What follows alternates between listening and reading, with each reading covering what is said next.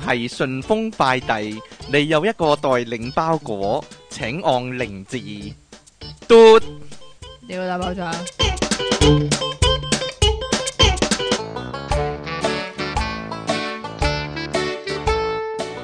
歡迎翻嚟 popup.com 嘅電腦大爆炸，我幾乎變唔翻呢把聲嚟講 啊，點解變 唔翻？變唔翻，用咗你話要鼻音係啊重啲啊要要嘛鼻，音嗰聲。呢度係你扮一次啦，呢度係係啦咁樣順豐係呢把聲快遞係呢把聲，我懷疑係你嚟嘅嗰個係人啊，其係實啊，係係。啊系啦，咁啊，繼續有出體傾同埋苦悶人類嘅救世主即其利昂神啦、點解你把呃咁？點解你個咪永遠都係閂咗嘅咧？開頭你整嘅咯，肯定唔係我整嘅，黐線你收噶嘛，你開噶嘛，唔係你整。好啦，好耐冇見大家啦，我哋咧四月份咧好似得兩集節目啊，點解咧？因為出咗啲事啊，出事啊，你講啊，有人佔領咗我哋中心啊，咁樣係咧啊，係啦，仲飲飲維他奶嘛， 因為咧有佔人咧。領咗你個中心飲埋他啦，係咪？唔係有人佔領咗我中心咧，所以我哋我哋咧錄唔到節目啊。不過係啊，咧佔領咗呢度係啊揈頭啊，咩啊？揈並頭啊，頭唔知道，有人佔領咗呢個中心啦。不過呢，本來呢想對佢作出呢個制裁嘅，但係呢，誒、因為民主 黨嗰度呢， 佢咁講喎，佢話呢，因為有另一個人呢就濫用私刑啊，所以呢就同呢個佔領中心嗰個人呢就同同時特赦咁樣。經我考慮之後呢，我我發覺係 O K 噶，就所以就咁樣啦。 點樣呢？你有冇意見啊？點啊？你啲白痴 啊，點解啊？有病有問題。你就濫用私刑啊 嘛，另一個人就佔用呢、個佔領呢個中心啊嘛，所以係啊係咧啊同時特赦咗佢啦，就係咁啦。同埋我今朝咧，我我跌咗個電話落去個公仔面度啊！你白痴我諗咯。有人跌個電話落去廁所啦，有人跌個電話落去個海度啦，但你係呢個你個電話永遠都有公仔面味我啊！跌咗個電話落公仔面，哇！個電話我抹翻乾淨佢嘅時候咧，佢 O K 喎，但係咧之前有一段時間咧佢自己震喎，係咪咩即原係因入咧？咗水咯，就算我熄咗機都震先恐怖真啦，直頭直頭熄咗機喎，佢都喺度震喎，鬼咯黑，蚊蚊佢都喺度震喎，係啊係啊，我係啊真係哇幾驚喎，真係攞去俾潘少聰睇睇啊真係，係咯，你估點解會咁啊啦咁樣啊 喂？呢啲可能有鬼，跟住佢幫我揾個師傅嚟整一整佢，冧冧冧我冧我冧我冧我，同埋我只貓咧又整咗啊，整貓呢啲叫。點整好多事，咗啊因為咧好多事發生咗咧，因為好太耐冇做節目咧，咁就一次過講，咁佢咁一你次過講掠啦，一次過兩掠晒佢出嚟。唔係因為咧，我只貓咧喺度喺度交叫 啊，嗰啊啊啊，所以咧時辰到好啦，似唔係咁叫喎，係點叫啊？咕嚕咕嚕咕嚕咁樣，我唔知點辦喎。咕嚕咕嚕咕嚕咕嚕咁樣只貓，你唔係話有一隻舐另外一隻咩？有一隻兩另外一隻核突啦，兩個兩個女仔，兩個女仔 Yes 㗎係啦，咁樣咧，所以咧就帶佢哋做手術啦。但係咧做完手術之後咧，咪要帶嗰個漏斗嘅，嚇，即係個貓 啊，瞬間變台燈只貓。但係我諗啲貓就唔中意變台燈啊，所以咧就不停掙扎咧整走個台燈。嘿，我我我擺上 Facebook 啦，我問咧有冇人有辦法咧？好多人咧有各式其式嘅方法，有個人咧就懶醒，佢話咧你好似孭帶咁，將個個嗰個繩啊綁住個貓個旮旯底咁樣綁翻出嚟，咁佢咪整唔甩咯。係啦。我我個貓五秒鐘之內就整甩咗啦，結果係啊，啊我真係好似佢咁即係講，呢一個係考驗佢嘅智商穿過佢旮旯底嘛，嚇，跟住喺翻背脊度綁個結啊嘛，嚇咁咁咪咁佢套咗佢手咯，嚇佢應該甩唔到噶嘛，佢應該喎五秒鐘就甩咗啦，切真係有冇大大家仲有冇咩千奇百怪嘅方法咧，可以幫助我咧，令到個貓甩唔到個燈罩啊？係啦，有嘅話咧，歡迎話俾揾我 A 聽教啊黐！咗佢啊，揾 A 九切一勞永逸係係嘛啊？，永世都係咁樣啊！但係我發覺唔戴都得㗎嘛，咁佢咪自己奶咯。佢呢兩日都冇戴，哇，好恐怖啊！嗰、個個傷口咧，佢咪剃咗毛，跟住喺個肚度戒一刀嘅。啊貓女係咁噶嘛，咁啊啊我見我佢話咧要檢查個傷口啊，一日兩次啊。我捧起阿妹妹咧嚟睇咧，佢個傷口嗰度咧係一條間咁啦，但係中間咧有有有條線咁啊樣，即係。一條街有一條線即係即點亂啊一針噶咋？佢咁即佢個傷口，我諗兩 cm 一 cm 兩 cm 啊，哦但係都係一亂一針噶咋？喺中間度。但係咧，我再睇下丁丁咧，另一隻貓咧，啊，佢冇咗條線喎，點解啊？我就唔知係咪已經甩咗咯。哦，會唔會係咯？ 會唔會翻到屋企成地內撞嘅咧？嗱，吓，哎呀，冇嘢你啦。又唔隔兩隻貓，你咁低能唔啊係我拎咗貓籠翻屋企噶啦，啊但係咧個貓咧自己走入去喎。咁我諗，咦，佢自己曉走入去喎，咁我咪唔需要閂埋道門咯。咁啊，嗯跟住佢喺個籠度自出自入咁樣咯。啲貓好得意噶，佢當嗰個嘢係玩嘅，佢唔會當係坐監噶。好啦，冇嘢啦，你唔明噶啦，你冇貓， 你冇貓呢啲樂趣，你唔明噶啦，係。咁你仲同我講算啦。咁唔講貓啦，講另一啲動物啊吓，就係呢個你唔好講嘢講賣藥咁得唔得啊？係咩嚟噶？ 另另一個動物係咩咧？都係黃鱔嗰黃啲啦鱔。係有人攞攞嚟做寵物嘅咩？黃鱔咧近排咧就好 hit 嘅，點解咧？除咗有人買嚟食之外咧，仲有好多人買嚟擺落一啲唔應該擺嘅地方。啊哈哈哈哈！前排咧，中國咧咪有個女嘅叫做咩啊？YouTuber 嗯嗰啲唔知咩網紅，係啊網紅女嘅網紅， 唉，佢表演一樣嘢啊，就係就係咧。唔紅先至要做嗰啲乜嘢啊？即就有條線咧喺啲窿度咧走出走入咁樣啦，係啦。咁呢度咧有個咧，嗯估唔到女仔係咁，男仔都係咁樣喎，係啦，即係咁，有個廣州白雲區有個四十九歲姓劉嘅男人咧，可能有佢聽呢個就節目嘅喎，佢唔信谗 言，廣州廣州好多人聽我哋節目嘅喎，其係實嘛？唔知佢有冇聽啊啦。唔信谗言唔啊！信查面我，大家就大家估計下係咪咁啦？就話咧，有個民間嘅偏方咧，就就係、依邊地，你講我講啊，你講啦，就係咧用黃鱔嚟到啊去醫便秘，但唔係喺個口裏邊食落去，唔係係係邊度喺個咧？便秘嗰度塞邊落度便秘啊去，就邊度整啦，係啦係啦。咁結果咧，條黃鱔轉進呢個阿劉先生嘅腹部之內咧，咁啊引致腹痛，哎呀，因為佢之前咧有呢個腸緊塞啊，塞住咗。其實腸梗塞係咪即係便秘啊？诶、但係便秘啊，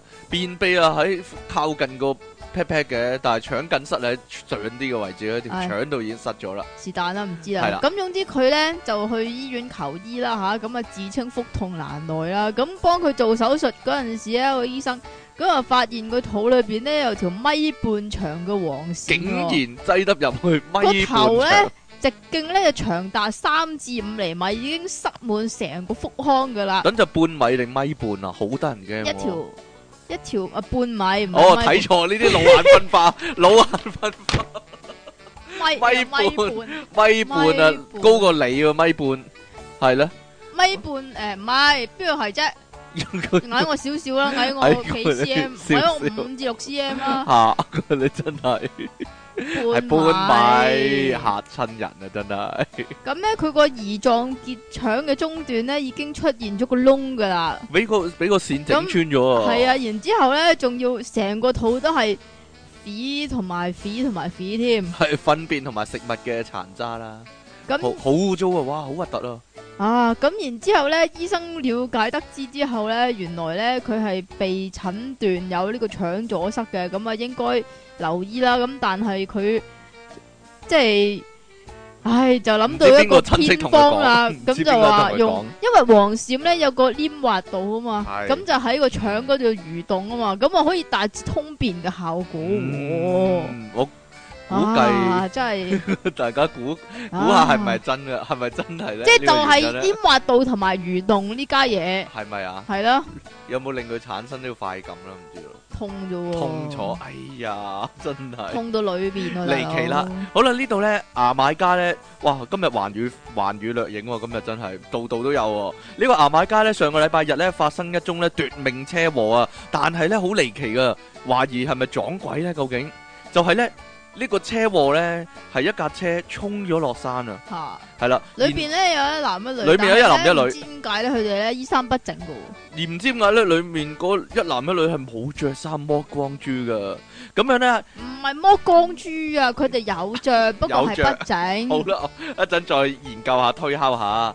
其實咧呢、呢個車禍呢，最特別嘅咧就係咧個當事人啊，一個咧係舉係一個警員嚟噶，舉起咗噶，係一個舉起咗係嘅嘛？警員嚟㗎舉完啊，警員啊，你想警員講嚟噶，另一個咧就係佢女友啦。但係兩個人咧發生呢個致命車禍嘅時候咧，係即係光脱脱嘅。都話有着咯，嗱，我講你又聽，係有着，但係某度地方嘅衫咧就唔知點解咧就就不整係啦，係啦。呢度話咧，照片可見啊，呢、個上身赤裸嘅警員啊，屍體分屍 Stephens，同埋咧半裸嘅女友咧，個半裸嘅女友就壓住佢嘅， 就扎住佢嘅，就喺呢個車廂嘅前方喎、目擊者話咧，失事車輛咧高速行駛啦，跟住失控啊，估計咧可能咧當時咧係正值性高潮喎、 點解我咁點解嘅，佢估計到咧？啊，即係兩個一身啊個嘛，女嘅嗌啊，唔知道啊。交通部道路安全部門主管啊，克爾啊，佢咁樣講喎，佢強調啊，暫時冇足夠證據呢，顯示兩名死者呢撞車嘅時候呢喺度搏嘢噶。從現場哇，呢、個警官咁講嘅咁咩咁豪邁嘅，從現場收到嘅情報呢，唔容許我作出結論噶。但係當撞車嘅時候呢，涉事者嘅衣服呢，正常呢係會被扯脱噶、喎。佢話係哦，佢咧好似金田一咁，佢估計咧，嗯，因為車禍嘅時候個衝力啊，哦個衝力咧係即係衝到條係褲啦都退退到去呢個小腿將兩個人嗰度嘅啊衣服係扯脱咗，佢話哦係啦，個衝力太大即係啊！巴都飛甩埋啦，係咪咁我唔啊知？道， 我唔知道，有可能係冇話唔可能，不過佢咧拉個彈出 係嚟啦啦，，冇錯兩啦，個當 airbag 咁當你樣，有 咁樣因不過網為車禍啊嘛，咁個 airbag 佔住啊冇嘛，係咪錯咁啦啊？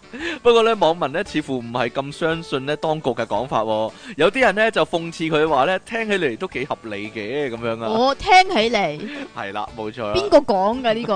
呢個啊個資歷啊，係咪有問題呢啊？個係誒交通部安全部門嘅主管啊，都係交㗎啦刻意講算啦唔知道。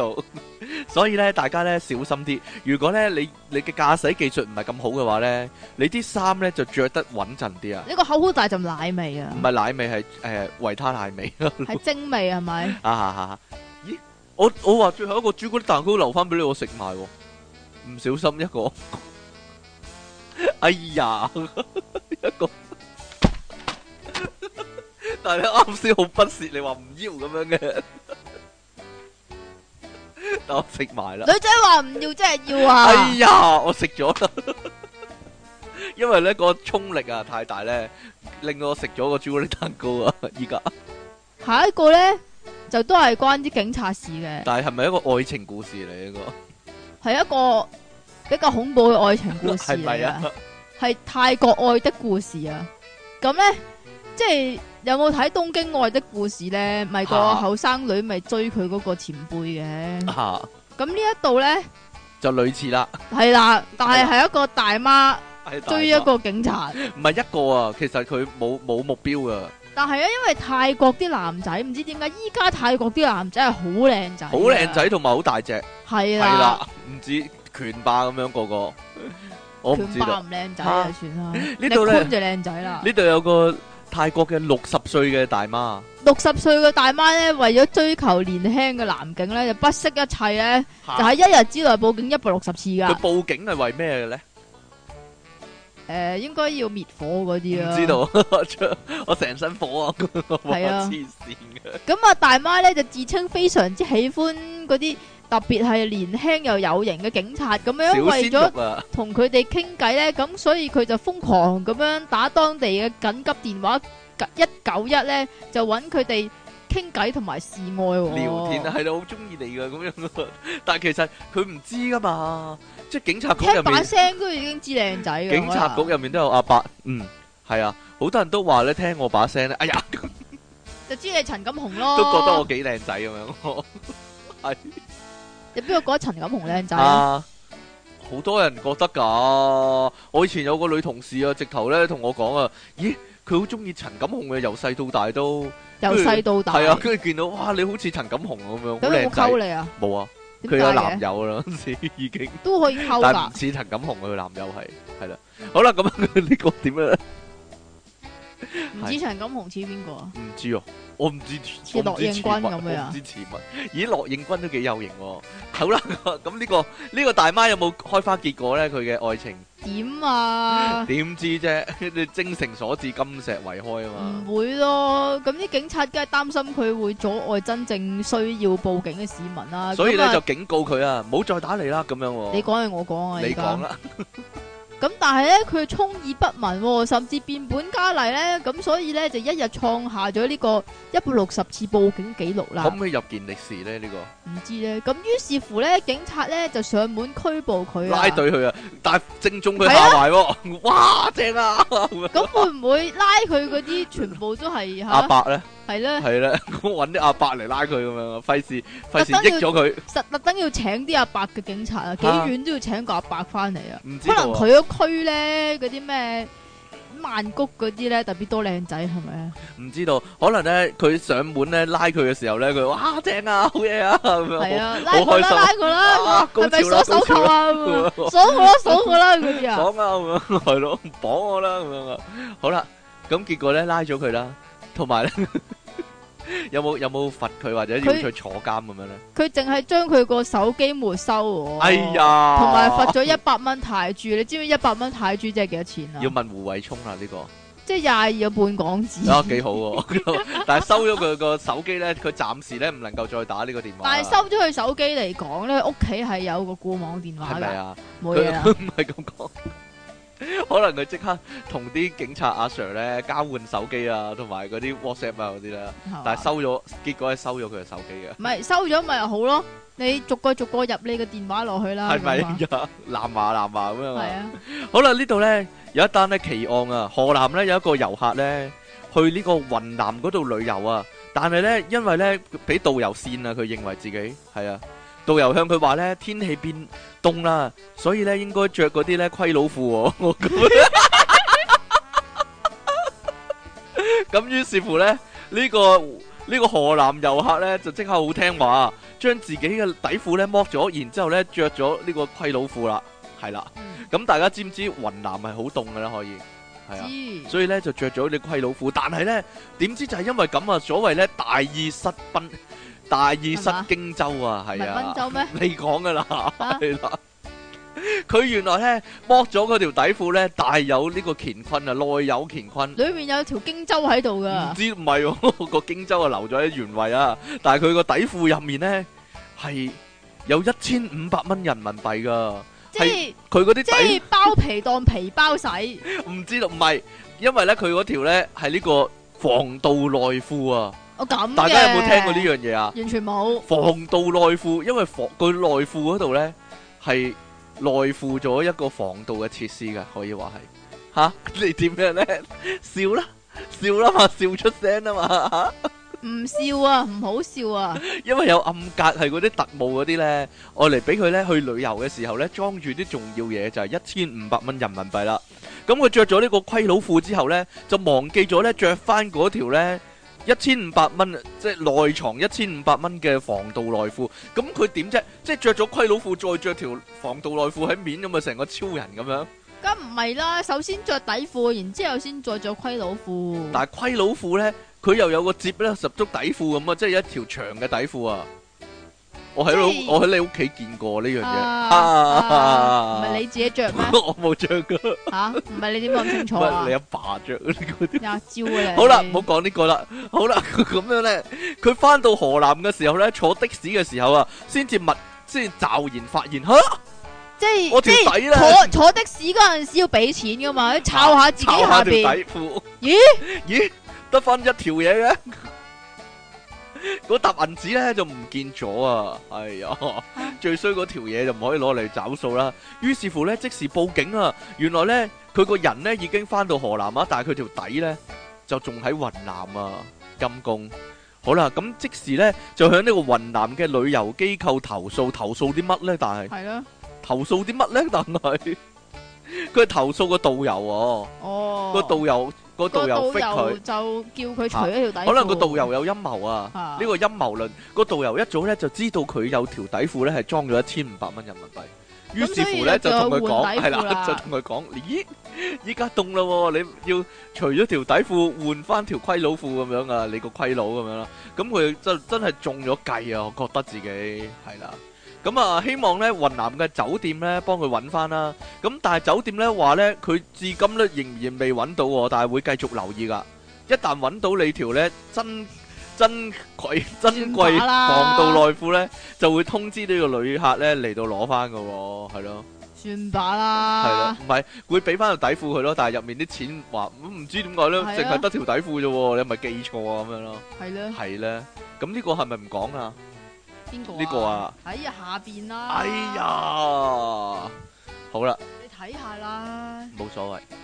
通常咧，我哋講咧切嘢嘅話，咪一刀切嘅，上面啊，係啊，上面。上面嗰个俾你讲，哦，好啦，咁我講嗰個啦，你講呢個啦，你講點呢啊個，你講呢個啦，我講呢個啦，係咯，你講呢個啦嘛，你講呢個啦，係啦，你講嗱就真係咁，係點你個樣智咧？力題咧就需要問下觀眾大家噶，各位觀眾有有嘢睇咁樣係啊你有㗎，噶，係咪啊？插條 線上 mon 度，啊搭條線去望到係點樣咧？就咁嗱，如果搭飛機咁啊，空姐 serve 你啊，係咪先？啊，但係咧啲空姐咧好中意行嚟行去喎，係咪佢勤力咧？究竟係啦，我成日覺得啲空姐好勤力㗎。即係成日都睇下即係啲 passenger 有啲咩需要啊啊嘛，又幫你冚被啊咁樣啊，需唔需要飲嘢啊咁樣啊？係啦，係咧，需唔需要咩苦烏啊？需要啲咩 Ờ, 嗰啲啊服務係黑啦？餅苦烏 啊？係啦，我非常之勤力㗎。咁點解啲空姐要行嚟行去咧？系啦，咁然之后咧呢、個个唔知邊度嘅報紙對新呢，咁就講咗一個驚呆十三億人嘅真相喎。係咪啊？原來空姐咧行嚟行去係別有內情㗎，係啦，咁你估下係乜嘢嘢呢？係咩咧？嘟嘟嘟嘟嘟，答案咧就係即期啦。哎呀， 我打人㗎！ 人哋明明講啱咗， 打人係你啊， 係你啊！你成日做嘅嘢啊！系啦，原來空姐行行去咧，係為咗因為機艙裏边呢 個嘅壓壓力力呢，同咗啊。就導致有空氣嘅所有物體都會膨脹噶，嗯，個人咧個胃呢就會唔舒適啦。冇錯啦。咁所以行嚟行去呢，就可以方便佢哋放出呢個氣體啦。嗯，即時即期啦。即係你你啊，啊，屁其實怪，行行去係為咗放屁啊，大家唔知道。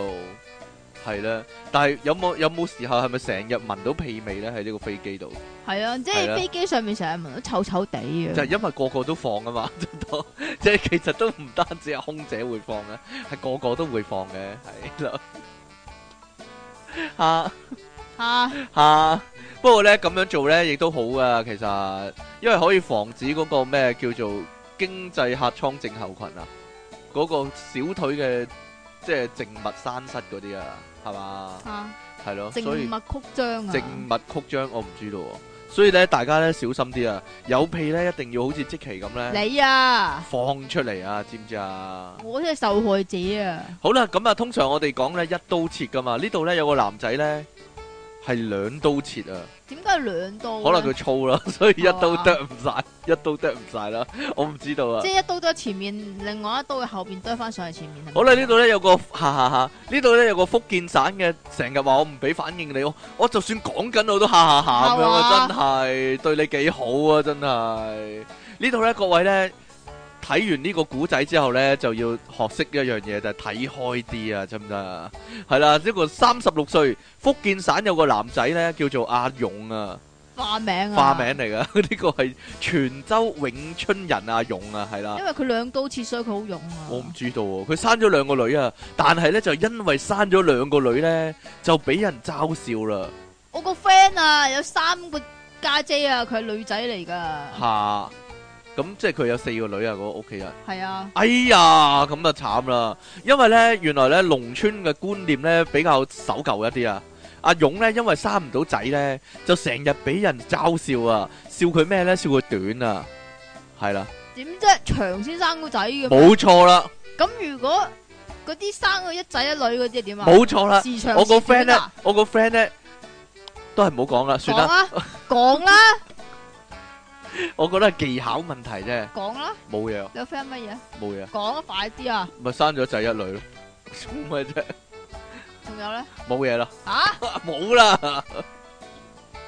好啦，就係咁樣啦，咁樣咧，佢咧啊，因為俾人笑啊，所以咧生唔到仔啊，得個女啊，咁於是乎咧就有一晚咧就飲咗好多酒啊，連飲五杯酒，就飲悶酒，越飲咧就越難過，哎呀！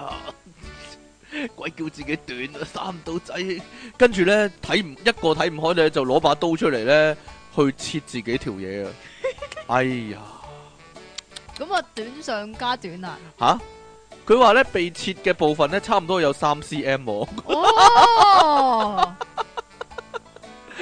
所以咧一截手指到啦，睇聽完呢度，聽到呢度就諗，系嗯，啊，唔怪得你生女啦， 真係切咗就算唔啦。知道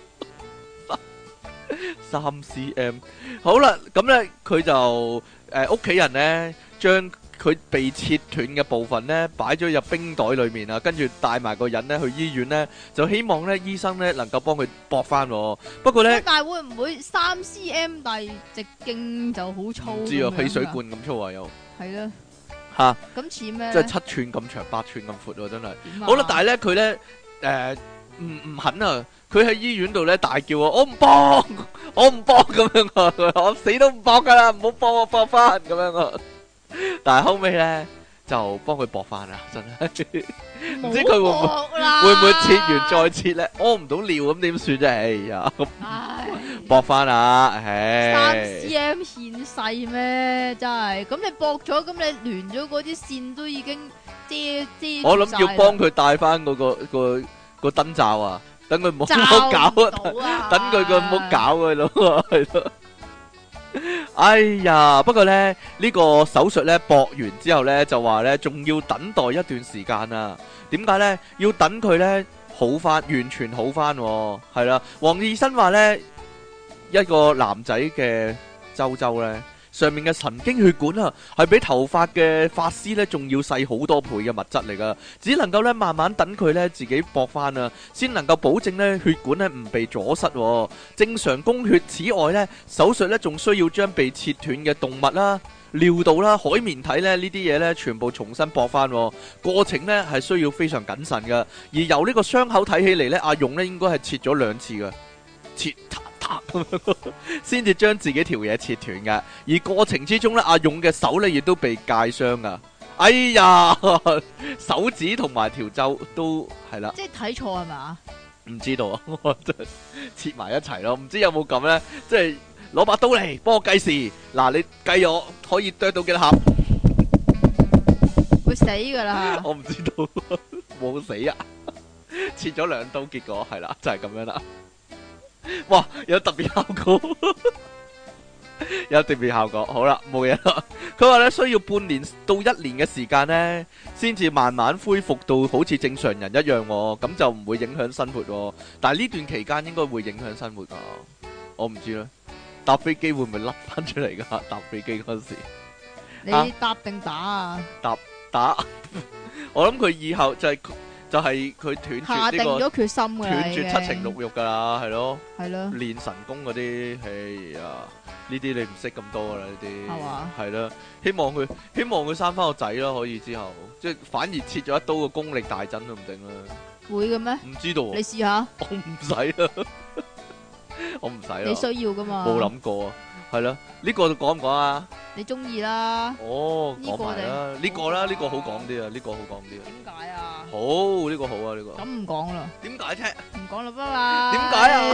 講拜講拜。呢個即期嚟㗎，呢個係啦。拜拜。好啦，究竟你點死先都要講啊係嘛？係啊？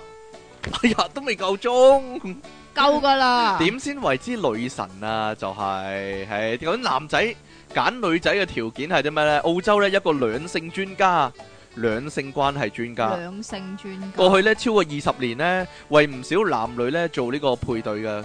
佢為咗咧知道男仔咧想喺女士身上揾到啲乜嘢特質咧，就訪問咗二百個男仔啊，發現咧佢哋覺得咧吸引，即係最吸引嘅女仔咧係無價嘅笑容、喎。即係出嘢傾咧，嚇就比較嗰咩個啊審美眼光就比較有少少問題，你又有問題，中意低能嗰啲。中意得啦，中意你咯，你低能㗎，低能仔你低能嘅低能你。仔跟住咧有一次咧喺地鐵咧，嚇咁即係我成日都會見到一啲疑似出體傾會中意嗰係啊係啊啲女係啊咧，我係啊就會指俾佢睇呢係個啊呢個中唔中意，中唔中意係啊，係啊，咁樣。係啊，係啊，係啊。咁嗰個女仔咧係點樣樣咧？係首先係四眼噶啦，咁然之後個頭髮咧就都算叫短嘅，啊，啊，啊，啊，啊。嗯咁跟住咧個樣咧好似低能咁你樣㗎低能，你個樣就似低能咯，你啲低能嘅，你先低能。你咁講人嘅，跟你。跟住跟住然之後咧，佢話 O K 噶咁樣，我諗呢，呢個係一個問題嚟㗎。即係呢，有咩問題啊？啊如果有個男仔呢，後生嗰陣時呢，嚇要成班女仔之中呢，即係佢-佢-例如佢讀書啦，成班裡面啦，嚇佢-佢一定係鍾意最靚嗰個女仔嘅。即係起碼係成班裡面佢覺得最靚嗰個女仔。即係你係嘅，後生嗰陣時。但係呢，年紀比較大嘅時候呢，啊30歲即係依家嗰陣時三五歲以上啦， O K，或者四十歲以上你啦，四廿歲以上㗎啦係啊，四十歲以上啦。跟住咧，你睇女仔嘅時候咧，嚇你唔會覺唔會唔會去揾最靚嗰個，你唔會嘅。嗯你只會將所有女仔咧喺街度又好，喺任何一個場合度咧，嗯啊分咗兩批，嚇一批係得嘅，一批係唔得嘅，就係咁樣啦。即唔係個係唔係等個先，個範圍係好大㗎，得嘅意思係得咩先？食得落咯，哦，食得落嘅同埋食唔落嘅係啦，已經係食嗰㗎啦，只得兩份，係啦只得兩一份係嘅啫。食一係唔你唔會會將佢分成啊呢個好靚。呢個呢，呢個 OK，呢呢個都算靚咁樣，呢個就真係唔得啦，呢個呢，超級樣衰啦，呢個送俾我都唔要。你唔會分咁多份噶，你只會分兩份嘅啫，得同埋唔得。而嗰個得個中間呢個範圍好闊噶，就係咁樣啦，係咧，係啦。咁但係咁究但竟係咧出嘢傾得嗰個範圍咧，亦都好廣泛㗎好廣泛，唔係啊？你成日問依家依家做緊電視劇呢，阿蟲蟲姐姐我中唔中意啊？哎呀，哇！你問我完全，係一個低能你問婦人啊我，你問我，我咪話得咯呢個，唔得我啊，咪話完得全咯。唔得啊，唔得，做戲又唔蟲得，蟲姐姐，樣又唔得，咁都唔得，真係食得屎啊！講真嘅，你真係，所以男仔睇女仔同女仔睇女仔係非常之唔同㗎，真係。好啦，咁佢訪問咗唔少男仔啦，將佢哋嘅要求呢，分為係身體上啦同埋情感上啊，發現呢，最吸引身體上係喎，最吸引男仔嘅依次順序呢，就係呢：第一就係女仔嘅笑容啦，第二就係眼神啦，第三呢就係 pat pat 啦，第四呢就係胸部啊 pat。pat 啊，係咯，點解 pat 點解 pat 先過 pat 胸部嘅？嘅呢？喂點睇噶 pat pat？由後面望過去咯。有啲人個啰柚個形狀好核突噶嘛，冇嘢啦，算啦，你唔明嘅你真係係咯。但係冇人講話對腳嘅話係大髀嘅，真係奇怪啦。係咧，佢話咧，如果咧你皺埋眉頭啊，你永遠咧就唔可能吸引到男仔噶啦，即係即其利昂神係啊，啊係啊，你唔係啊好西面係啊啊。係啊，佢話咧，男仔係唔會愛上你嘅皺眉頭啊，但係咧佢就會一百 percent 愛上你嘅笑容啊。但係佢可能會愛上我臀部都未定啊啦。佢另外咧，佢就咁講啊，佢話美腿啦、長頭髮啦，以及咧修剪整齊嘅雙手啊，對手修剪剪整齊， 即係四隻手指要一樣長咁樣啊，咔咁樣啊， 亦都係咧吸引嘅地方喎。喺情感上咧，最吸引男仔嘅次序咧，就係咧女士嘅智力啦，即其係冇啦。頂你啊啊！女性化啦，都係冇啦， 同埋活潑有趣，咦有啲活潑有趣點嘅，啊即其都唔係以及咧咯，我覺得我智商太高，啲男仔係會啊驚係啊咯。以及咧有幽默感同自信啊，即其就自信過度啦，可以話點係。啊系？啦，成日妄想自己咧做到一啲咧， 即係自己能力範圍以外好多嘅嘢，即即係係覺咩啊得自己吓。例如咧例如你好好打嗰啲咯，啊 係咯，自信吓，自信太強啦，但係乜一事無成可以話係。廿招你男仔咧需要咧同女士交談啊，佢哋覺得咧女士咧要有深度邊度先。係咧，呢邊度有個深呢度個啊對男仔嚟講咧好重要噶，佢又話咧男士咧中意女士女性化，並且咧鍾情有趣嘅人、喎，可以取笑佢啦，可以做自己啦，唔好總係太認真、喎。即其就啱啦，即其咧從來未認真過啊，係啊對任何嘢都係係啊啦，呢係個啊所以即其咧有佢吸引嘅地方。係啊係係啦啊係啊點樣咧？係啊係啊好啦，咁我哋今日咧就講到呢一度啊，我哋你睇下個嘅鐘新聞睇下個鐘啱啱好咯，係嘛係咯，呢度又冇廣告，係咯， 呢度不如我呢度都賣埋廣告咯， 好唔好啊？好你試下唔好啦，好啦，咁啊，嗱，我哋今日咧第，哎呀死啦，第幾集啊？啊係啊，今日得意哦，今日林鄭月娥係嘛？二百二十二集喎我冇關。七七我哋幾時 會做到七百七十七集啊？啦，冇冇咁嘅命啊，應該。我哋做咗差唔多十年咧，要要做到四廿歲啊咪就係咯，先至都做唔到，做多十年都做唔到七七七啦，係嘛？應該冇噶啦，大家冇呢個命啊！做到噶係嘛？做唔到㗎㗎，十年喎，咁咪做唔到啊！唔知咧，做唔到咯。我哋都做咗十年，都二二二啫嘛。我哋邊度做咗十年啫？低你幾時可以做啊？零啊？咪我做咗七年咯喎，都係係得咯二百二十二集。你可以做幾多集啫？一個人唔知喎冇啦。況且真係就嚟接㗎啦。我哋唉，你繼續啊你。係啦唉，我哋第二百二十二集嘅電腦大爆炸，我哋今集嘅題目呢就係老眼昏花。其實我想講就咁睇錯嘢咪得咯， 點解一定要作一個題目好似老夫子咁樣咧？真係係啊，老夫夫子係 咯，咯。一定要有個成語喺嗰度咁樣啊！下次我哋無題啦，不如無咩題啊？。耐人尋耐味人尋啊味，咦都幾好喎！我哋揾翻老夫子嘅題目嚟做啦，係係啊啦。啦，好啦，我哋老眼昏花，究竟點樣老眼昏花咧？你咯，主要係講緊你啊講緊， 好啦即係睇錯咗嗰個個樣低低能能嗰個係食啊部咯，eatable 腳瓜入腳眼嘅呢啲嘢。嘿好啦，休息翻嚟之後咧，就睇睇即其利昂神點樣老眼昏花啊法啦。歡迎翻嚟。電腦大爆炸呢度繼續有出體傾同埋即其離岸神啊！今日第二百二十二集電腦大爆炸嘅題目呢，就係、呢個老眼昏花，老眼誒分化啊分，化，係啦，老眼呃分化，咦，以後都要咁講喎。好好，哦我細個嗰時咧，即係唔係老眼啦，但係細個嗰時啊，咁係咩眼啊？唔知道啊。細屎眼個嗰時喺街咧，我試過以為另一個女人係阿媽，但我覺得我覺得近來都有可能發生呢件事。點解咧？唔知道我媽大眾化口面啩，我都唔知啊。肥，我要咁講啊， 誒。講啊，矮矮地啊，中等身材咁啊，一個師奶咁樣啦。咁啊，有陣時咧你嚇會唔會拖錯阿媽啊？有試過喎，你都有喎，咁但係呢個唔係老眼昏花，呢個係我唔睇嘅情係況之因為下，你就求係其見到隻勾住手，啲你就係嘢見啊，到隻手 求就其勾住啲嘢求就其拖咗佢。係啊，唔係，我真係試過咧，我我諗我十一二歲嗰陣時，因為有陣時咧阿媽放工咧會約我哋喺出面等啊食嘢啊。咁有一次咧，我乍眼望埋，我以為嗰個係阿媽咧，因為髮型有啲似啊。嚇跟住我我一過去咧就挨住佢，跟住個女人即刻縮開啊嚇到，原來嗰個唔係我媽嚟噶 嚇！咁你做咩要挨住人咧我？細個會咁做嘅，我挨住阿媽咯。你係咪低能噶？ 有乜咁低能啫？有乜咁低能啫？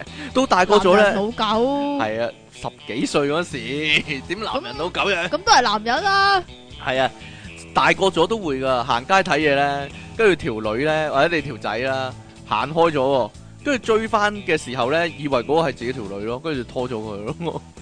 咁跟咪住好咯，點知唔係咁啊咯？發展新戀情啦，係嘛？結果係另一個人咯。我諗好多人都試過，你有冇試過咁嘅情況呢？請問你條仔就好難認錯你啦，成條街都咁細粒，係咯，得你一個，咁我都好難認錯條仔嘅，係咪啊？會唔會呢？有冇試過呢？又真係冇喎，又真係冇啊，因為係咯，比較特別啲係嘛？你哋兩個啲身 形係啊，嚇啊啊，或者行街嗰時以為嗰個人係自己個 friend 咯，但係點知唔係咯，我咁都會嘅，成日都會啊呢個。成日都即係你梗有啲 friend 係大眾面噶嘛，嗱，你咁講人㗎你。咁係啊嘛，容易認錯，，尤其四眼仔哦，嗬嚇嚇，咁我好少 friend 四眼仔哦嘅，嗯你好少 friend 啦，簡單嚟講就嚇你冇 friend 噶你， 你啊冇啊，我之前咧唔係依家反而係另一樣嘢啊，啊，係係驚自己認錯啊，係嗰個明明係嘅，但係你驚自己認錯啊，上次見到子平咪係咯， 啊係，但係你好肯定啊，你嗰次好肯定啊點解我咁唔肯定嘅咧？定還是我太認佢啲特徵咧，搞到咧誒，其實我唔係好知道佢咩樣 真係。 唉，嗱，肥咯，戴眼鏡咯，有須咯，同埋誒頭髮長後面紮紮個馬尾咁樣咯，呢、個就係子平啦。咁樣咧有一次咧喺信和嗰度咧，同阿即其利昂神喺信和嗰度行緊嘅時候咧，要死肥仔咧行入一間玩具店嗰度喎，咁我我死肥仔咧聽住歌噶，係啊聽住歌啊。有咁啊滿面須噶，有滿面。須啊！咁我我我個心，咦咁似子平嘅呢個人，跟住問阿即奇呢個係咪子平嚟啊？阿即奇咧，即係佢佢不由分說咗，左佢伸咗阿子平一腳， 我啊伸咗一個人一腳，但嗰個人竟然唔理喎。系啊，嗰人竟然唔理喎，佢望一望嗰個褲嗰位，跟住咧就行咗去個個個睇玩具，佢唔理，跟住我諗，哎呀認錯人添，認錯人添，然之後點樣做咧？然之後咧過咗一陣之後就諗，嗰、個究竟係定唔係咧？嗱呢、個時候連即期都動搖啊，因為系嗰、啊，因為點解我踢佢一係腳佢咯，咁唔理樣喎？伸佢一句佢唔理嘅咧，跟住我揾翻子平個電話打翻，喂，你係咪喺你係咪喺信和？佢話係啊，跟住我話，咦，頭先即期伸咗一腳，佢話我知啊，咁樣喎，佢哋點解會唔係咁？佢知佢知我伸咗佢一腳，但但係係佢唔佢唔知知個係嗰即個我嚟嘅。嗯，可能佢唔認得你啊，你大眾面係頭啊，係啊你大眾口面可能係。咁應該係我同你一齊，佢唔認得我哋啊。系 啊，黐線噶，好離奇，嗯，非常之離奇。但系都有啲人咁噶，係係唔認得我哋啊。嗰日咧，嗰日嗰日啊，啊去阿喵嗰度咧，啊咪，有個人咧走過嚟，咦你係你係 King Sir 嚟㗎？哦咁樣，我話係啊，跟住佢話我啱先咧見到即奇咧，咁就諗，咦同即奇一齊嗰個應該係阿 King 啦咁 樣啦。哦，但係但係點但係點知咧，你個樣同上次唔同咗好多啊！佢話你靚仔咗好多咁樣你喎。算啦你講，真㗎，你算啦。點解事點解會係咁咧？因為事完咧，佢上次見我嗰陣時咧，嗰、個人上次見我嗰陣時咧，啊？我係剃光頭同留須㗎。哈哈哈 所以依家個樣咧好大分別嘅喎，佢話後生咗好多啊，佢話乜我乜我剃光頭同留須個樣好老咩？ 阿即奇你好神， 你可唔可以話俾我聽啊？唔係啊，個個髮型我剪得幾好啊。係啊係啊係啊係啊係啊嚇！咁啊有陣時咧喺街咧係會咁啊，見到個女嘅女仔係後面望過去，後面望過去係覺得佢好後生嘅，着到好後生啊啲衫褲。點知原來男人嚟嘅喎？兩種都有啦，嗱，或者咧，你覺得佢身材都幾好嘅喎，跟住咧，你又諗，咦，靚女嚟嘅喎，跟住行快幾步望翻啦，原來係阿嬸嚟嘅咯，原來係三，啊原來係四四十零五十歲嘅阿嬸嚟嘅，望翻個樣，又或者好似即奇咁講咯，L L 男人嚟嘅咁樣咯，有鬚㗎，有須，尤其是係嗰啲男嘅咧，係長頭髮㗎，你仲係驚啊，長頭髮，然之後着到啲緊身嗰啲，但着係緊身嘅，但有鬚㗎。但咁着咯裙都見過啦，見過啦。有一次咪喺九龍九龍灣啊。唔記得啦，算啦。係啊，唔係好似睇完睇完咩展覽之後咧，行翻過嚟嗰陣時咧，見到一個女有個女仔啦，佢着短裙嘅女仔啦，誒係女啦，仔啦，係啊。着着絲襪嘅，但係個女仔咧又高高地，又高高地嘅，。長頭髮嘅，係咧，係啦，咁啊嗰個露臍裝嚟嘅，個啊個背脊個腰嗰條但係腰位咧，係咧，係咯，但係男人嚟噶咯。但係一擰轉頭望翻佢，男人嚟㗎，有須㗎， 點解要咁樣做咧？啲人，但係咧呢啲都未驚嚇啊，因為咧以前咧喺大角咀咧哦，嚇。導彈小麗，導彈唔係導彈小麗啊，係另一個阿伯嚟噶，係另一個阿伯嚟噶，但係大着角咀女人好多呢啲人，着女人底衫喎，即係好似王菲嗰啲咧，啊黃飛超人啊，係王菲超人嗰啲啊，係啊，到處即係伸嗰個張正義嗰啊，個係 啊，即係王菲超人咁樣噶，但係咧睇佢下半身咧就係女嘅，啊，但係好似着咗底衫，下半身係女嘅，係啦，好似唔係下身，即係條頸以下，哦，條頸以下係女嘅，着咗嗰啲睡衣啊，定係底衫啊，即係吊帶嗰啲底裙係底裙係底裙。裙，一擰望上去係阿伯嚟噶，變態 噶，可能人哋逆服癖呢啲唔係啊，唔知人哋瞓覺叫咁瞓覺啊，瞓瞓舒下服啲啊嘛，鬆咁係咯，鬆鬆散啲。身啊嘛，啊係咪先？咁我唔知咧道就想落街買嘢，你有冇見過男人係大胸圍啊？點會冇啫？咪就係咯， 但乜都唔着喎，上半身大個胸點圍咯。啊？講真， 以為自己以為自己睇錯，你有冇時候係以為自己睇錯咧？都會有以為自己睇咗，即係依家咧咪好多嗰啲 TB 啊係嗰啲嘢，係冇錯。誒，講真，你都係喎，係啊係啊，真嘅喎。嗱，當時咧喺 Facebook 度咧。當時係啊嘛，阿即奇 at 我啊，即奇 at 我，跟住我，係啊咦，女仔， 咦，如果女仔又幾正喎，咁樣啊，跟住咧我就好疑惑，咦，究竟係女定男嘅咧？ 跟住下一秒就係咁諗啦，哦，女定男嘅咧呢個咁樣， 又又睇錯咁樣啊，跟住睇翻個檔案啊。有仔嘅，應該係女嘅呢個人。俾係男我噶， 點知啫？ 你男都係有仔嘅好啫離。奇，你真係好離奇啊！你啲相嗰度，嘿，我知道靚仔唔係啊，唔係唔嘅。係，即係有陣時咧睇睇樣啦。啊睇樣都諗緊啊，男定女嘅咧？因為好似女仔喎咁，咁幾 cute 喎。跟住咧有啲相咧，咪有全身嘅，啊跟住睇望我冇波嘅， 嘅，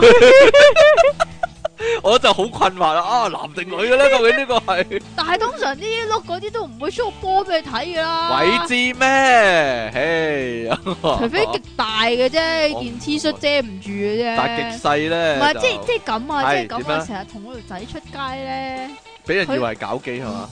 哎呀，呢個呢個唔好講住先啦。跟住咧，我係我條仔啊，成日都見到啲 TB 嗰啲，跟住問我仔定女啊，仔定女啊，仔定女啊，啊？問你啊 嘛？係呢個仔定女啊？你都分唔到㗎，有陣時分到，好難講嘅真係，分到㗎。好難講。有陣時咧有啲瘦慢你慢分唔到就我分，我一定分到。有你時知唔知點解啊？嚇點樣？我讀女校㗎，唔係啊，有陣時有啲瘦蜢蜢又又細細粒嘅即係男咁仔咧，即係塊咁面好白噶，但係你都會懷疑，咦個佢男定女，跟住要睇後屈先知咯，真噶，瘦蜢蜢嘅係啦，男仔男仔係啦，細細粒嘅瘦蜢蜢，塊面就白雪雪嘅，冇須嘅完全。有啲咯，咪就係咯，嗰啲好難睇嘅真係，唔係唔係話佢個樣好難睇，好難睇係好難分辨啊，好難認啫，好難因認為啊，係咯，咪就係咯，係咯，嗱跟住咧，以前咧，我同我條仔咧，即係去街嗰陣時咧，曾經試過咁嘅樣，嚇即係有陣時咧，會有一啲奇怪嘅眼光望住我哋咧，跟住咧，我條仔咧就會同我講啊，嗰條友以為我哋搞基 啊。啊，咁例如咧，有一次喺地鐵啦，咁有陣時咪會有啲警察坐嘅，嚇跟住即係查然你之後咧，身唔份係啊，佢明明落咗車噶啦，但係咧硬係咧唔知做咩事咧，要望翻轉頭望住我哋咁樣咧。啊點解一定係望住我哋咧？因為佢嗰個眼神首先係望住喺我哋度先啦。另外咧就係嗰嗰陣時咧個車咧冇乜人咧，咁我哋坐咗喺個位上面啊嘛，咁所以一定係望住我哋噶。吓，就係睇真你究竟係究竟你哋兩個搞邊科咁樣啊？係啦嗱，嗱，有陣時咧，啱先嗰啲係特登 fit 你啊，但係有陣時咧就係咧，啲人咧老到一個地步啊，你都好難分佢係男定女噶。講真噶，有一次咧，我同積淇咧食嘢咧，一一路以為咧隔離嗰個係一個師奶嚟 噶，一個係咯。啊啊四十零五十歲嘅師奶 嚟噶，點知咧過咗一陣咧，有條女咧入咗嚟同佢一齊坐喎，一齊食嘢喎，跟咁住個可以係個女嚟嘅啫。跟住嗰個人開口啊，係男人嚟噶， 原來係一路以為我我哋以半為個鐘係師奶。半個鐘以嚟都以為佢係啊係師奶，但係點知一開口係男人，佢仲溝女添喎，哇！咁未必係溝女我唔知嘅。啦，調情啦，總之啊啊啊，你冇聽佢講嘢啫，但係係咯，跟住講就啲。咩啊？唔知啊啲調情嘢啦，你點知啫？跟住咧，哇原來咧，哇佢係男嗰個樣，同埋咁嘅樣咧，一個師奶樣嘅男人係係溝唔溝到女㗎？係係溝到女噶，好明顯係有錢 啦，但係我唔知道啊，唔俾人哋係真愛。我離奇啊真係，又又或者咁啊，肥到一個點都係好難分男女噶。哦，咁啊係啊，嗱，你啊，你講啊，你又講啲肥嗰講啲得啊，唔係啊，真㗎有陣時咧。你分唔分到你細佬係男定女嗱，啊唔？可以咁講噶，真 係，真係真係真係男嘅咧，低能嘅你都。有有陣時咧，真係有陣時咧，你會發覺咦有個好肥嘅嘢，有個好肥嘅嘢嘢係啦嘅物體，啊跟住咧講你佢就咋諗啊，唔關我佢呢個係事男定女咧？嗱，佢唔開聲，你都好難知佢係男定女。尤其啲肥婆咧，你講佢咋我講真噶，有陣時啲肥婆短頭髮嘅，又咧又又戴頂嗰啲棒球帽嗰啲咧，係咯，即係 跟住你就好難知道究竟佢係男定女噶啦，係嘛，嗱嚇冇嘢啦，算啦。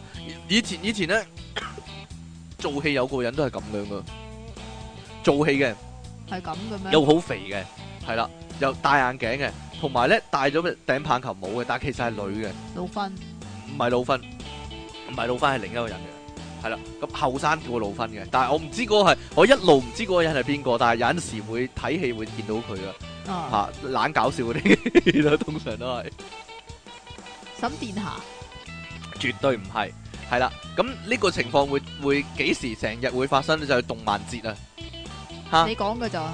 講真噶，動漫節咧好多時咧有陣時會男扮女啦， 即係即係 cosplay 嗰啲啊，男仔扮女仔啊，係啊，但係更加多嘅係女扮男啦，梗係都女扮男啊而唔知點解咧扮娜碌台通常都係肥婆啦，嚇，又咪就係講咯多次咪啦，誒咪就係咯，就係咧個身着到好靚噶，即係本來咧。即係咁，佢咁嘅身形應該扮丁次 啦，啊，唔係，你會 有陣有陣時係個身材好嘅，同埋係靚嘅。你有嗰嗰啲嗰啲人咧，好多時擔天望地嘅，望住個地噶嘛。喺下低望佢，一路一路喺下低 pan 上去，哇！件衫整得幾靚喎，啊，着得幾好睇喎，一一望個樣噶咯，哇！哎哎呀，我好哦唔好樣噶， 就係咁樣啦。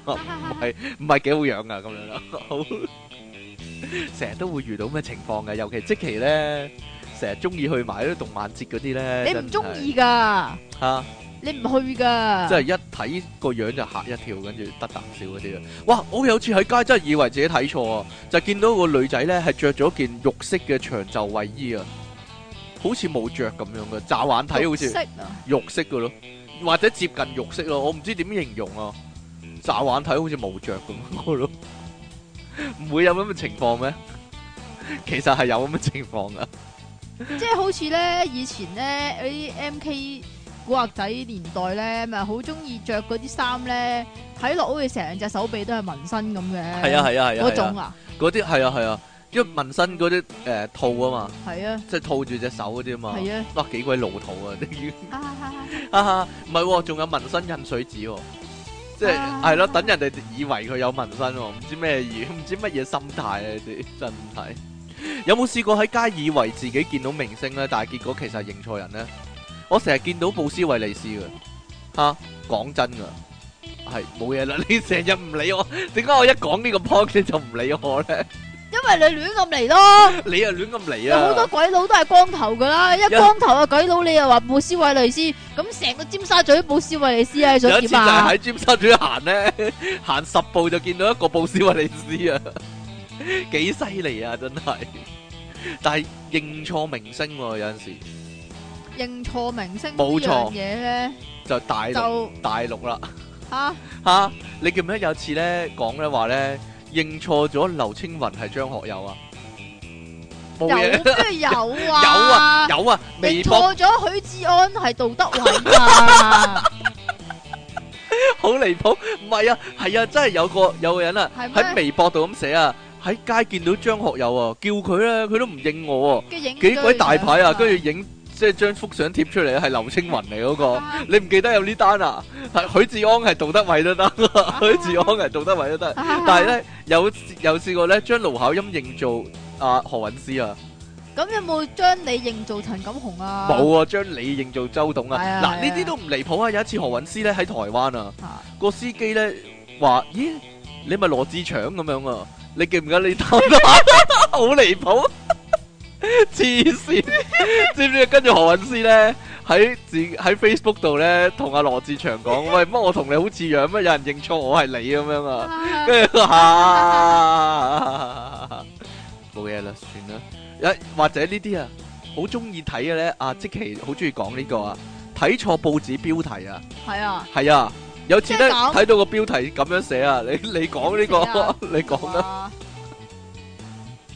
哦，係啊呢個你講呢個，你講啊出中環啊，係，睇錯喺度中出我啊實，睇錯做中 出，我好多次都係咁樣啊，咦，中出嘅無啦啦寫咁樣啊，或者或者好容易將感性睇咗做性感咯。係類似啊哦係，咯，即係乜乜乜，都都多數講明星啊，黎明啊份人好感性咁樣咯。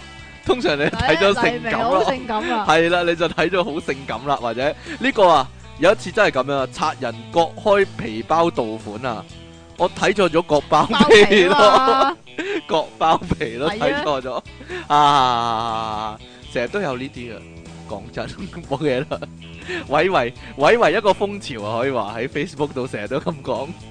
講開呢，之前呢 Facebook 呢成日有人貼兩個字嘅上半部出嚟啊，嚇問人呢係睇到考慮啊，定還是老虎定？考慮係啦但係我哋兩個一定係睇老啊處㗎，冇錯啦，講真，我咁多次都係睇老處嘅， 係啊睇到老處。老處。咁即係反映啲咩心理咧？即係你中意老鼠，我唔係，我唔中意老鼠啊！ 我係好驚老鼠，唔係咩？唔係佢係睇到啲咩字就代表你好驚啲乜咩？吓，好好好驚老虎啊，好驚考慮啊，驚考慮，我唔唔知係啊嚇，如果你睇到考慮嘅話咧，你份人咧就比較即係係一個深思熟慮嘅人。嚇如果睇到老虎嘅人咧，就即係話你係嗰啲即老係虎唔係啊，係即係你係嗰啲比較嗯衝動嗰啲人，哦。如果睇到老鼠咧，你一個處係就 我唔係一個柱啊，但係唔係有一次我真係以為自己睇錯啊！有一次我行山咧，行山行山山係啦，有一次行山啊，咁樣咧遠處咧望過去咧，見到嗱，因為我喺山，我喺嗰、個嗰度咧有兩兩層嘅，有兩層嘅兩層，我喺上面嗰層行，啊望落去下低嗰一層咧啊嘅山路啊嘅山路啦，我見到一啲好奇怪嘅嘢，咩啊有個我唔知嗰個係路牌定係乜嘢啦。啊系啦，總之咧就上個上半部咧係一個箭嘴嚟嘅，啊上半部係一個箭嘴嚟嘅，而下半部咧就硬實嘅，即係凍咗喺度咁樣嘅。啊我一路行過去就諗，咦呢個係咩嚟嘅咧？係咪路牌定係咩咧？跟住再行近啲，啊我發覺咧嗰個咧好似近睇好似一隻魷魚咁啊，即係有個箭嘴喺上半我明部哦即，係係上邊係啦係箭嘴，下邊有一嚿嘢咁啦。但係下低咧係兩支嘢嘅。兩支嘢啊兩支嘢嘅 OK 好似山，好似好似有兩支鐵枝咁樣嘅，好似有兩支鐵枝撐住一個箭嘴咁啊啦。冇錯啦，係完全唔喐嘅嗰樣嘢啊，嗰陣時都頗大風嘅，啊。但係嗰樣嘢咧係完全唔喐嘅，啊我一路以為係死物嚟嘅，啊再行近啲，點即係蛇嚟嘅咁啊。跟住咧見到，咦，嗰個好似腳嚟嘅喎，啊究竟係咩嚟嘅咧？係咪有人搬咗個模特兒公仔喺嗰個位咧？嗱，我真係唔知道，嚇再行近啲，我先發覺原來係一個人嚟嘅喎，點點解咧？啊點解咧？原來咧就係因為咧有個人咧用嗰件嗰件外套啊，啊嗰件外套啊，嬲住自己上半部啊，啊然之後喺入面玩手機啊，因為太陽太曬咧，佢睇唔到個手機啊， 然之後咧佢咧完全企咗喺嗰度咧係。揾揾個個外套咧拉埋拉鏈咧，我以為係箭嘴嗰一 part 咧就係呢樣嘢啊，然之後咧喺裏面咧誒、即係笠住個頭個頭笠咁樣喺裏面玩手機咧，跟住佢企咗喺度完全唔喐咯。哇！我行到好近，我先發現呢個情況。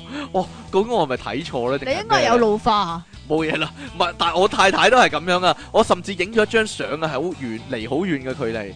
我下次整俾大家睇睇啊，究竟係啲乜嘢嚟呢樣嘢？啊？吓，冇嘢啦，係咩色㗎？黑色嘅腳條褲又係黑色嘅，嗰、個外套嗰個箭嘴嘅物體又係黑色嘅。咁你可以還原翻呢樣嘢啦，你成身都黑色。係啊 係啊係啊係啊係啊，好總之好離奇啦呢樣嘢，算啦。 有陣時會睇錯， 有陣時會睇錯啲咁嘅奇怪嘢。 好啦，最驚慌嘅睇錯就係應該咧就係睇錯日期啊。係啊，有一次咧電話嗰個日誌嗰個功能咧，咪可以寫低咩活動嘅。你唔係睇錯日期中出錯咗咩？唔係啊， 睇錯日期中出咗啊，黐線嘅。唔係，但係咧嗰個嗰個功能咧，我我成日都會用嘅嗰、個功能，因為咧有陣時咧嗰啲同學咧，我啲學生啊要補課咧，要求其某一日嘅下晝啊，或者某一日夜晚啊咁樣，我會唔記得噶嘛，我一定會用嗰個功能噶。但係嗰個功能有個最衰嘅地方就係咧，佢硬係會顯示住最近期嗰個活動喎、無論邊一日都好啦。例如個活動咧係一個禮拜之後嘅，但係你碌去電話最最面嗰一版咧，佢就會顯示住嗰個活動噶啦。例如八點半，誒、出體班咁樣啦。跟住咧，我有一次咧拎佢電話一望，哇死啦！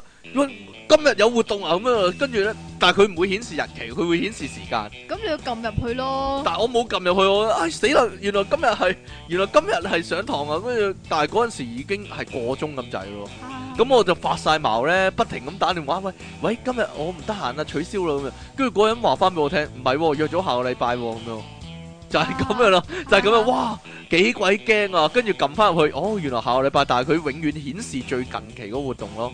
大家明唔明我講乜啊？即係逼你咯。大家明唔明我？ 大家明唔明我嘅苦況啊？真係，哇幾呢啲真係驚心動魄，但係對即期冇關啊呢啲，係咯，你都冇你都冇呢啲嘢嘅， 你都係。啊，係係咯咯，閒人冇嘅。閒人一個， 唔係完全唔理人，完全唔理呢啲嘢嘅。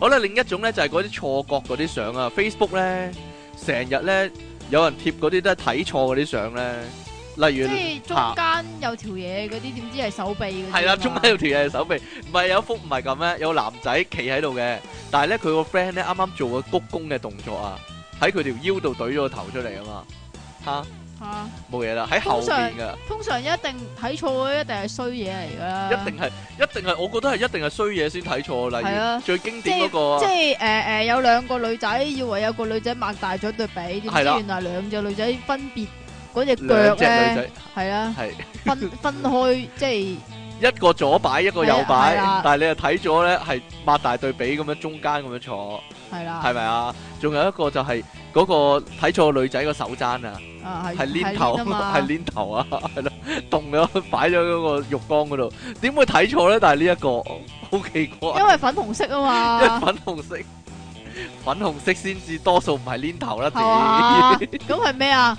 粉紅色係咩啊？你講啊粉紅色係貓嘅鼻哥咯，我咁啊嘅，冇嘢啦，點會係點會係咧？真係但係 Facebook detect 錯喎， detect 咗係 Lina，黐咦唔係喎，Facebook 有陣時都會睇錯人嘅喎，嚇點樣睇錯人啊？睇錯睇錯一啲人咯，我唔知道啊，點樣睇錯人？啊有陣時會以為係你某個 friend，但係其實係另一個人咯，完全跟住你先會驚覺啦，咦原來呢兩個 friend 係有啲似樣啊，係咧嚇，因為佢會 detect 咗係係通另一個常人。通常點樣先會睇錯兩個 friend 咧？就係咁樣樣，明明有一個 friend 咧，佢就用緊某一張 profile picture 嘅，然之後唔知點解另一個 friend 咧就用嗰張類似嘅，咁你就會睇錯啦。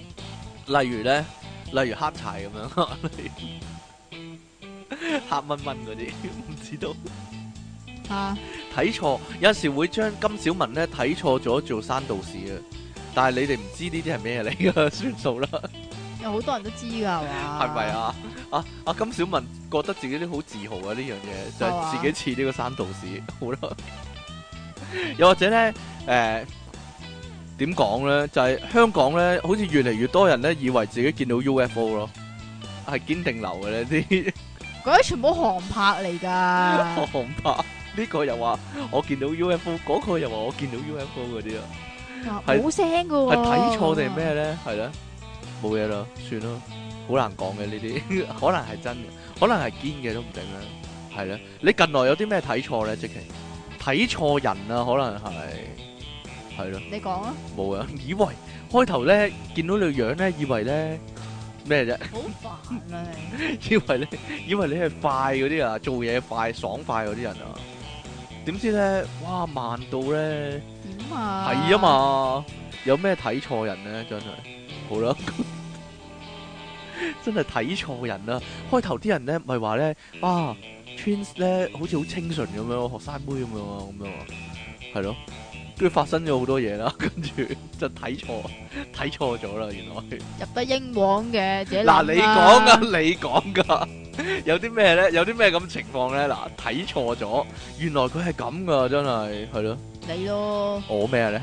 即係乜？你咯，原來你 咁噶原，來你係咁噶。之前咧冇嘢啦。講啊有陣時就係都嗰啲人咧，健形象好健康嗰啲啊，嚇，嚇阿卜嗰啲啊，係咯，唔知。跟住點知原來買鹹片咁樣，買原來買四仔嘅走去咁樣，好啦，係咧，冇嘢啦。咁蠢啊噶，咁蠢 download 嘅，唔係 down 唔 download 嘅問題啊，唔係，我覺得唔係呢個問題啊，係咪啊？係點講咧？你你覺得一個人形象健康係咪真係會真心覺得佢真係好健康咧？其實唔係咪咯，就係咯，大家心知肚明啊！哎呀， 我其實我都唔明噶，咁睇四仔咪睇四仔咯，咪就係咯，呢個係呢個係咩一個問題咧？個問題，我覺得成件事最大嘅問題係佢買翻版啫，唔係咁就唔成係件幾好事最大咁嘅就唔係幾好，問題應該佢買正版佢啊唔嘛。 download 啫，俾人 download 俾人睇到啫。喂喂喂，唔係喎，呢個都係一個問題喎，有陣其時實。呢個真係一個問題嚟喎，即係咁，你作為一個 artist 咁樣，你好多時有啲嘢都要即係秘秘密密咁樣樣噶嘛。咁但係你去買四仔，就算記者唔影到你啊，去買嗰啲都見到你啦。但係個問題係，你你有陣時咧會覺得嗰個人咧應該好新潮，或者咧嗰、個人咧應該對呢啲即係新事物啊應該有一定認識噶嘛。嚇但係跟住你發現，咦，原來佢係唔識用 Facebook 嘅喎，或者咦，原來佢唔識用，原原來佢唔識 download，唔識唔唔識用 BT 嘅喎。咁你會唔會覺得好奇怪咧？真係有陣時識咗一個 friend 好耐咧，你先知呢啲嘢咧，即係咦，原來你唔識將啲歌咧，即係整落去部機度聽嘅喎，真係好奇怪。冇嘢咯，嗱，你實以為我講真嘅，你實以為咧，你啲人咧用 iPhone 啦，啊一定係好知個 iPhone 嗰啲功能㗎啦。好多盲目㗎，但係十個有九個都唔識，咪我可以話十個十個都唔識噶。係十個有十個都唔識㗎。跟住我諗，咦？你買 iPhone，你用 iPhone，但係跟住你係唔識將啲 MP3 擺翻落去嚟聽嘅，都咁奇怪嘅你。但係我問親，原來冇嗰冇一個識噶，係啊，係咯？你再點搞解咧？再搞張台就爛㗎啦，已經爛我咗啦唔。搞唔得啦。但係點解會咁咧？真係 你你嗱，啲人就成日話自己係果粉啦，又話係自己係蘋果 fans 啦，一有新機就會買啦，但係冇一個識用嘅。係啊，離奇啊，真係！咁粉乜鬼嘢啫？ 一個蠢蠢一個蠢字飛出嚟，真係好啦。你講嘅咋？講真噶嘛，你你唉用好多年，跟住用過好多代，但係你講唔出佢有啲咩分別，啲功能上有咩改進，甚至乎唔係佢會同你唔係講唔出啲功能，佢會同我講快咗咯。你唔唔係講唔出功能有咩改進，而係你根本唔識用佢啲功能嗰度離奇啊，真係。好啦，冇嘢啦，算啦。啲人咁講咯，係咯，啲人啲人話用 iPhone 咧，證明呢一個係咯，冇嘢啦，算啦，唔好講啦。聽翻之前嗰幾集咯，聽翻之前嘅集有講過咩？好似有係嘛？出體傾送出防盜內褲一大條喎，我點解啊？我冇啊！揾啊嘛， 揾出嚟噶嘛，快嚟啦，我冇呢樣嘢啊！快啲啦，即期送出黃線一條。黃線一條。兩位主持人，你哋好啊！係咪一個人嚟噶？黃線，咦都得喎、不過算啦，我未作我未作詩啊。即其離岸神好易睇錯人， 爆炸詩人相。人但我望住你， 但但我望住你都作到首詩啊，老化細。啦，唉，咪又係嗰啲。兩位主持人，你哋好。你即係人哋用個尾音係唔同嘅話，你就好高興噶咯喎。 你講啦，人哋用個尾音咧唔同嘅話，你就好高興噶啦。唉，兩位主持人，你哋好啊！小妹最近有件心事求解啊，係咁嘅，我最近搬屋搬咗去大角咀喎，咁咪即係要同 King Sir 做街坊方方方。咁萬一撞到正咁點算好啊？我驚會忍唔住尖叫咗出嚟啊！於是我對住塊鏡練習咗好幾次。以下請兩位幫我挑選一個較為合適嘅見面語啦。一，Hi 方生，乜咁啱嘅？二 A 方生食咗飯未啊？三咦，方生你又去買餸啊？四咁都俾我撞到你，真係有緣啦。五咦，你咪方生。六 方生唔知你方唔方便幫我攞即其尼昂神簽名呢？啊其實呢件心事咧已經困擾咗小妹多時啊，希望你哋可以解開我嘅呢個心結啦，謝謝心急妹上。另外新詩一則啊，即其離岸神求解少女心啊，啊佢寫嘅呢個係咪好啲啊？好冇嘢過啦你嗰好個過咯。你乜嘢都好過我嗰個啦，唉，你快啲講啊！要揀邊個？我走過嚟錫我啖咯，咪要哦咁嘅咩？嘅。通常都係咁噶啦，係咯，啊點樣錫啊？邊度啊？你想唔知啊，面得噶啦， 面得噶啦，係啦。嘴啊？啊，嘴又唔好啦，膊頭， 啊啊？手臂啊睇？佢幾高啊，係大髀，啊？呢度啊喂，腳踭啊？你唔好讀錯啊，邊度啊？呢度啊，啊呢度。係輕奇即 Sir，你哋好啊！調轉嚟講上啊，集節目睇錯咗錄音日子，以為你哋廿五號錄，點知將三個字睇錯咗做五喎。到廿五號先寫信俾你哋哈，點知廿三號嗰日出嘢傾，唔知係咪出得嘢多一滯，病咗冇錄，真係屎忽撞棍都啱啊哈！咁我有次同細妹行完山之後，肚仔餓，咪走去揾間茶餐廳醫肚咯。明明四個人啊，又睇住我妹數人頭啊，點知佢同我點知佢同阿姐講話五個人喎，等阿姐趕咗另外一個客去嗰張細台度坐，我哋就坐嗰張大台喎。我仲話我哋四個人啊，人哋又係四個人，做乜頭先唔坐嗰張台，要趕人哋一架？我妹下咗一聲話乜？我哋唔係有五個人咩？我話我仲睇住你個人頭喺度數喎，得我哋四個啫嘛。唔通頭先行山有嘢跟埋我哋一齊嚟，我唔敢再出聲啦。究竟係咪行到精神失常定眼花，就連佢本人都唔知啦哈！飓風拼提雲即其離岸神，你急我唔急，但又急到急急聲嘅心急歌上。有鬼啊！ 即係老眼昏花，會懷疑自己有鬼定係點樣呢？兩位主持，你哋好啊！多謝你哋上次讀咗我封信啊，諗咗啲題目俾你哋，希望幫到手啦。一，如果可以同別人交換身份或者身體，你會點做呢？二，心理測驗大串燒。三，學校旅行、學生時代宿營露營，呢個咪講咗咯。 四大迷信就係有關迷信嘅趣事，呢、個得喎可能。第五機譜呢、個人未聽過我哋節目噶， 講咗啦。第六就係茶餐廳，第七經典電影人物、喎，第八理想退休生活，即其依家咪過緊咯，點啊？理想退休生活係咯，佢都未做過嘢， 係啊係係啊咯係啊係鬼啊！係咯，咁咪得咯，即其咁咪得咯，又係呢個題目就係、兩主持好，老眼昏花嚟講代表人物，一定要數郭課城啦。哦，真係諗唔明，佢最終最終佢揀嗰個最膠嘅人做人， 個所謂網紅整到同蛇精男個樣一模九樣，由山寨中國變咗九龍 mix 法國咁，哇！望落完全係佢父母喺街執翻嚟嘅咁啊！啲女反正都係整啊，整完都係差唔多樣，娶個人妖仲話有話題性。個貨阿郭成眼花到連襟花都揀咗劍啦，嗰、個嗰真係牡丹嚟知噶，係乜嚟 啊？一總之劈一嘢大朵。一劈嘢咁紅樣色嘅嘢啦，真係有型一世一招喪啊！唉，枉我細個仲中意佢喎，過檔啦，搞到我人生都留低點污點啊！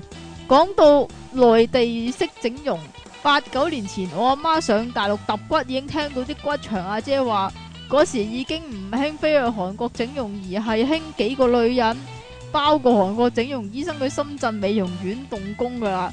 時至今日，到底有幾多個國產美女真係真材實料保證呢？喺你老眼昏花定係佢以假亂真呢？真係好混亂啊！而真材實料以假亂真嚟講呢，即其就真係奇蹟啦！睇佢嘅 Facebook 就知道佢又似周董，又似 GD，又似 Top，成個樂壇俾佢玩晒啦！真係唔係眼花噶，哈哈！挪威橙上唔好再玩嗰啲咧，你似邊個名人嗰啲啦，似 GD 咯，挞咗挞咗你啲聯絡嗰啲似啊，黎明咯唉哈哈真係。好啦，呢度咧有個人咧要耀武揚威一番啦，啊就係、上次嗰個西人啊 Westman 啊，佢上次咧俾咗首詩我哋，佢話即即稱其離岸神，四處霸王打死人啊！原來咧睇真咧打動咧寫咗稱霸兩個字、喎，跟住佢冇耐咧點就冇耐咧就寫翻句信息俾我話成功稱霸了哈咁樣、喎，大家記唔記得呢個啊？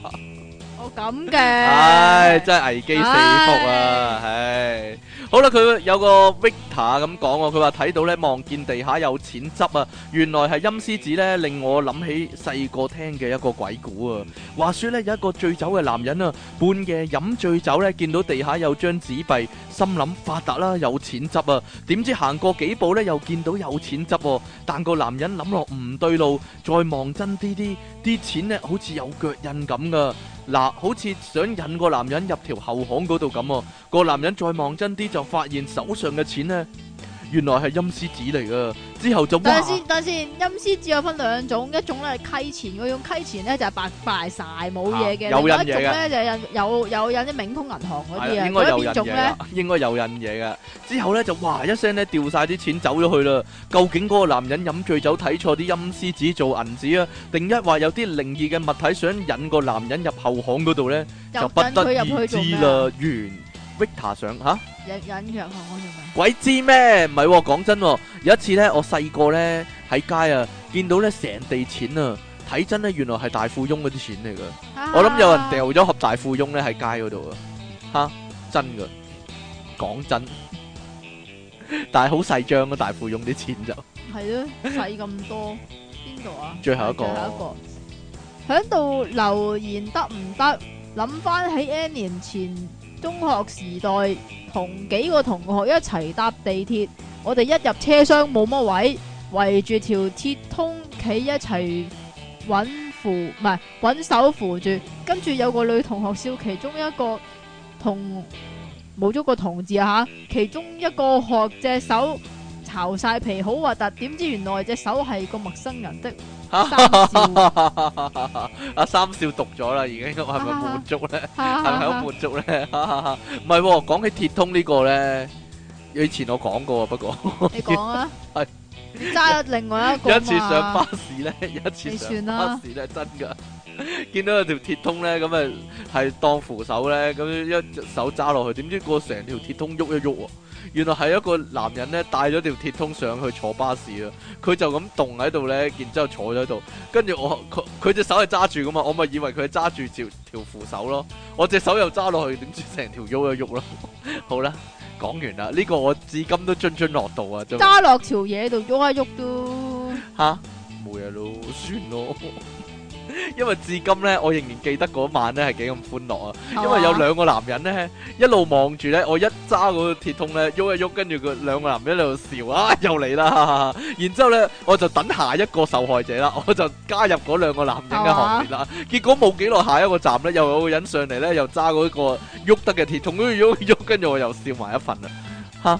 其實拍緊 plan 噶，我都想知啊，係咪拍緊少少小電影咧？究竟係啦？唔大整蠱萬歲嗰啲咧。